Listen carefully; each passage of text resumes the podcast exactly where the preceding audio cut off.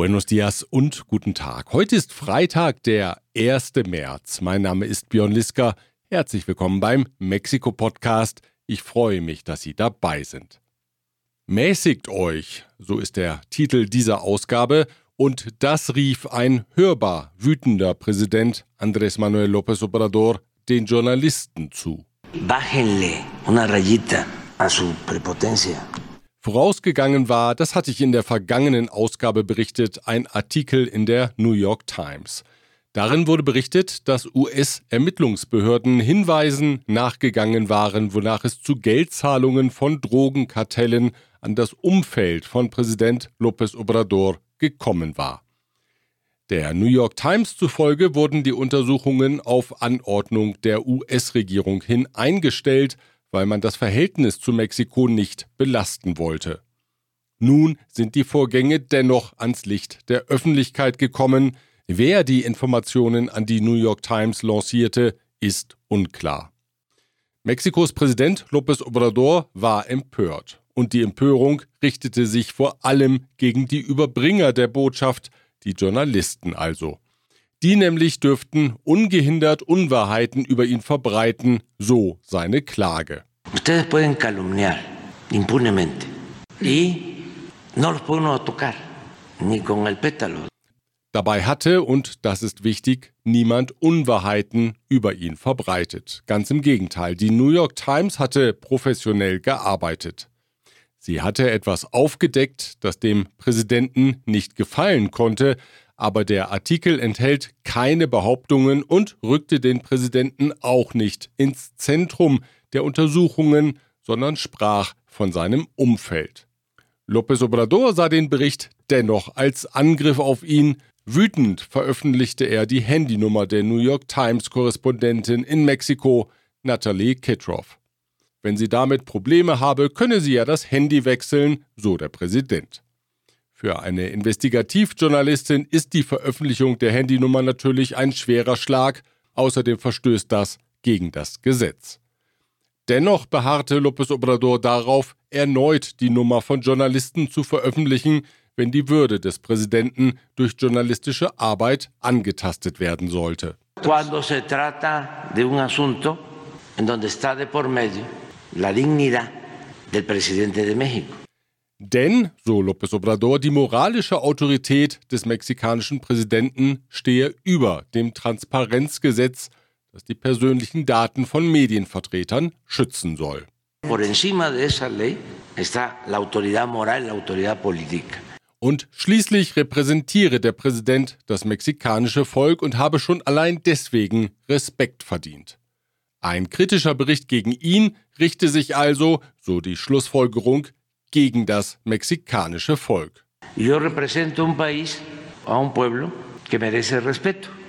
Niemand, auch nicht die Journalisten der New York Times, hätten das Recht zu solch einer kritischen Berichterstattung über den mexikanischen Präsidenten. No va a venir cualquier gente que porque es el New York Times nos va a sentar en el banquillo de los acusados. YouTube nahm das Video der Mañanera-Konferenz, in dem der Präsident die Nummer veröffentlichte, aus dem Netz. Das sei Zensur und autoritär, schimpfte López Obrador ein ums andere Mal in den zurückliegenden Tagen. Si no hasta censuran YouTube, me cepilló. Sí es un acto de, de censura, de prepotencia. Es una actitud prepotente y autoritaria, eso es lo que yo sostengo. Porque están actuando de manera dictatorial, autoritaria, vamos a decir. Mit seiner Reaktion hat der Präsident ein klares Zeichen gesetzt. Nicht einmal Journalisten der New York Times sind sicher, wenn sie Berichte veröffentlichen, deren Inhalt dem Mann im Nationalpalast nicht behagt. Mexikanische Kolleginnen und Kollegen dürften die Botschaft wohl verstanden haben. Bájenle una rayita a su prepotencia. Ist das zu autoritär oder trifft es für viele Menschen vielleicht genau den richtigen Ton? Kann man sich ja fragen. In Mexiko jedenfalls wächst die Zustimmung zu einem autokratischen System.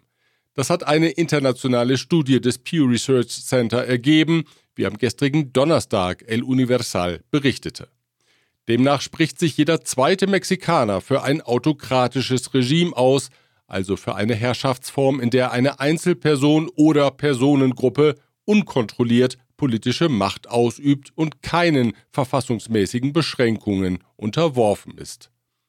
Vor sechs Jahren lag die Zustimmung zu einem solchen Regime in Mexiko bei nur 27 Prozent. Auch wenn Sie das Gefühl haben sollten, dass der Wahlkampf schon eine Ewigkeit andauert, erst am heutigen Freitag startet sie nun wirklich die heiße Wahlkampfphase. Und in den vergangenen Wochen war es wieder zu beobachten, das traditionelle Heuschreckenspringen. Das bezieht sich darauf, dass Politiker, die sich von ihrer Parteiführung schlecht behandelt fühlen, in einer anderen Partei eine politische Heimat suchen, wo sie sich bessere Chancen auf ein gutes Amt ausrechnen. Mich erinnert das ein bisschen an den Transfermarkt bei den Fußballprofis. Die Kandidatinnen und Kandidaten werden also in den nächsten Wochen im Scheinwerferlicht stehen, aber so ganz mag Präsident López Obrador ihnen die Bühne dann doch nicht überlassen. Er hat angekündigt, parallel zum Wahlkampf ebenfalls durchs Land zu reisen und den Fortschritt öffentlicher Bauvorhaben in Augenschein zu nehmen. Großkundgebungen will er aber nicht abhalten. Gleich geht's weiter. Zunächst aber darf ich Ihnen folgende Unternehmen empfehlen. German Center Mexiko. Büros, Beratung und Netzwerke unter einem Dach. Chloemecom, Technologien für die Automatisierung und die Energieverteilung in der industriellen Anwendung. Kernliebers, der globale Technologieführer für hochkomplexe Teile und Baugruppen mit den Schwerpunkten Federn und Standsteile. Kanada führt ab sofort die Visumspflicht für mexikanische Staatsbürger wieder ein. Die Regierung in Ottawa begründet dies mit den zuletzt sprunghaft angestiegenen Asylanträgen von Mexikanern, die als Touristen eingereist waren. Wer über ein Visum für die USA verfügt, benötigt übrigens keines für Kanada, das US-Visum wird anerkannt. Präsident López Obrador sagte, die Maßnahme sei übertrieben. Trotzdem könne man natürlich die diplomatischen Beziehungen nicht abbrechen. No podemos nosotros romper relaciones con Canadá ni con otros gobiernos, porque es muy bueno el intercambio. Tenemos que actuar con prudencia, con serenidad. Er bezeichnete Kanadas Regierungschef Justin Trudeau als undankbar. Denn schließlich habe Kanada es ihm, López Obrador, zu verdanken, dass das Land Teil des nordamerikanischen USMCA-Abkommens sei. Donald Trump nämlich habe ein bilaterales Abkommen nur mit Mexiko schließen und Kanada außen vor lassen wollen.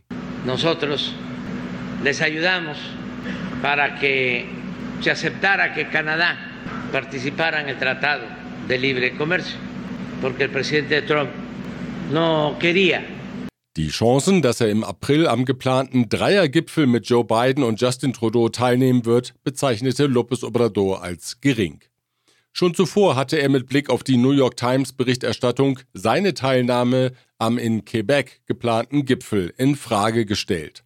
Schließlich gebe es eine Schmutzkampagne aus dem Norden gegen ihn. Am gestrigen Donnerstag betonte er nochmal, Va a ser muy difícil, ya, que haya cumbre. Der Popocatépetl stößt weiter kontinuierlich große Aschemengen aus. In dieser Woche musste der Flughafen in Puebla mehrmals seinen Betrieb einstellen. Auch Flüge von und zum Hauptstadtflughafen Benito Juárez fielen aus, weil die Aschewolke den Flugbetrieb behinderte. Gleich geht's mit Wirtschaftsthemen weiter. Zunächst aber ein Hinweis auf ICUNET Group. Expatriate Management von der Vorbereitung über Begleitung bis zur sicheren Rückkehr inklusive interkulturellem Training und Coaching. Ascens Blue, Ihr deutschsprachiger Personalrecruiter in Mexiko. Global Mobility Partners, Ihr Spezialist für Umzüge von und nach Deutschland. Der Amazon-Ableger Amazon Web Services hat eine Investition in Höhe von 5 Milliarden US-Dollar in Querétaro angekündigt. Der Cloud-Anbieter will offenbar ein Serverzentrum errichten. Die Investition übertrifft die des Autobauers Tesla in Nuevo León um 500 Millionen US-Dollar. Derweil hat die nationale Wettbewerbskommission COFESE den Online-Händlern Amazon und Mercado Libre vorgeworfen, ihre starke Position zu nutzen, um Wettbewerbern den Zugriff zum Online-Markt zu erschweren. Die beiden Giganten dominieren der Bundesbehörde zufolge 85 Prozent des Online-Geschäfts in Mexiko. Ihre Marktstellung resultiere unter anderem aus Kundenprogrammen, die eine kostenfreie Zustellung und den Zugang zu Streaming-Diensten miteinander verknüpften. Aus diesen Programmen müsse binnen sechs Monaten das Streaming-Angebot herausgelöst werden, so die Vorgabe der Wettbewerbskommission. Beide Unternehmen wiesen die Vorgabe zurück, teilten aber mit, sie seien zu Gesprächen bereit. Völlig im Staatsbesitz befindet sich jetzt das Salzwerk Exportadora de Sal, abgekürzt ESSA, in Guerrero Negro in Baja California Sur. Bereits zuvor befanden sich 51 Prozent der Anteile in Staatsbesitz. Jetzt kaufte Mexikos Regierung dem japanischen Konzern Mitsubishi die restlichen 49 Prozent ab. Der Kaufpreis betrug 1,5 Milliarden US-Dollar. Das Salzwerk hat eine Jahresproduktion von 8 Millionen Tonnen.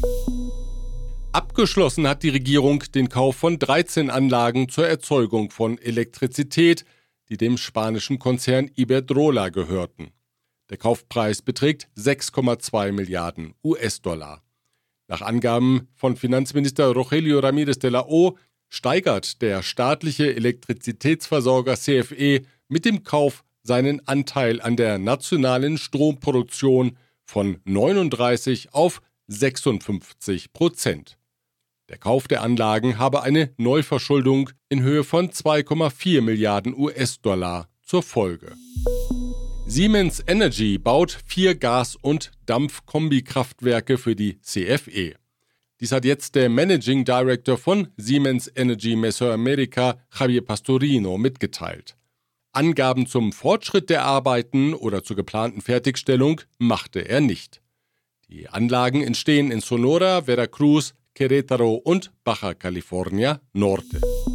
Der Arbeitgeber-Dachverband Coparmex hat sich gegen das Gesetzesvorhaben ausgesprochen, das Weihnachtsgeld von einem halben auf ein volles Monatsgehalt aufzustocken. Eine solche Regelung würde vor allem kleine und mittelständische Firmen vor Probleme stellen, hieß es in einer Mitteilung der Coparmex. Weiter hieß es, der Gesetzgeber solle den Arbeitgebern Zeit geben, zunächst einmal bereits beschlossene Maßnahmen wie die Anhebung des Mindesturlaubs und des Mindestgehalts umzusetzen. Die Weihnachtsgeldinitiative hat bereits die Fachausschüsse passiert. Gleich geht's weiter, zuvor aber ein Hinweis auf Rödel und Partner, Ihre maßgeschneiderte Wirtschaftskanzlei. Protection Dynamica, Ihr deutschsprachiger Versicherungsmakler mit internationaler Erfahrung seit 67 Jahren vertrauensvoll an der Seite von Privat- und Firmenkunden. Von wo besser Isiera, Ihre Anwaltskanzlei mit einem spezialisierten German Desk. Erfahrene Bergsteiger haben davor gewarnt, die Gefahren beim Besteigen der einheimischen Berge zu unterschätzen. Anlass für die Warnungen war das Unglück, das sich am 17. Februar auf dem Pico de Orizaba ereignet hatte. Eine Wandergruppe aus Jalisco hatte sich trotz der Warnungen vor einem drastischen Temperatureinbruch auf den Weg zum 5600 Meter hohen Gipfel gemacht. Drei Mitglieder der zwölfköpfigen Gruppe, darunter der Bergführer, kamen ums Leben, eine Frau wurde mit schweren Erfrierungen geborgen. Die erfahrenen Bergsteiger warnten, immer häufiger machten sich Gruppen auf den Weg, die weder über die nötigen Kenntnisse noch über die geeignete Ausrüstung verfügten. Es sei dringend erforderlich, den Zugang zu solchen Touren zu reglementieren. Am 9. Juni findet in Deutschland und auch in Österreich die Europawahl statt. Deutsche Staatsbürger, die per Briefwahl daran teilnehmen möchten, finden jetzt ausführliche Informationen und das Antragsformular für den Eintrag in das Wählerverzeichnis auf der Internetseite der Deutschen Botschaft in Mexiko. Wir verlinken dorthin von mexikopodcast.de Info aus. Die österreichische Botschaft teilte mit, dass die Informationen für österreichische Staatsbürger in Kürze online gestellt werden. Es wird in diesen Tagen wieder Tennis gespielt in Acapulco. Dort nämlich findet das traditionelle Tennisturnier Abierto Mexicano ganz planmäßig statt. Und das ist die eigentliche Nachricht. Schließlich war die Tennisarena bei dem schweren Sturm Otis weitgehend zerstört worden. In Rekordzeit gelang der Wiederaufbau, ein Symbol der Hoffnung auf die Wiederkehr der Normalität in der Perle am Pazifik. Gut oder auch nicht gut lief es für den deutschen Tennisprofi Alexander Zverev. Gut, denn er zerschmetterte nicht wie im vergangenen Jahr seinen Schläger, weil er wütend über den Schiedsrichter war, das führte im vergangenen Jahr zu einer längeren Sperre.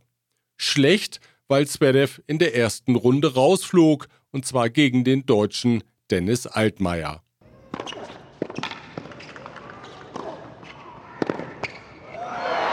Luego set partido. Altmaier. Dos sets a uno. Two sets to one. 6-3, 3-6, 6-3. 6-3, 3-6, 6-3.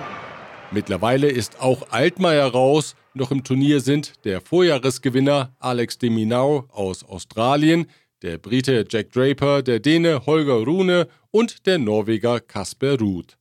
Sie spielen heute die Halbfinals. Das Finale findet am morgigen Samstag statt.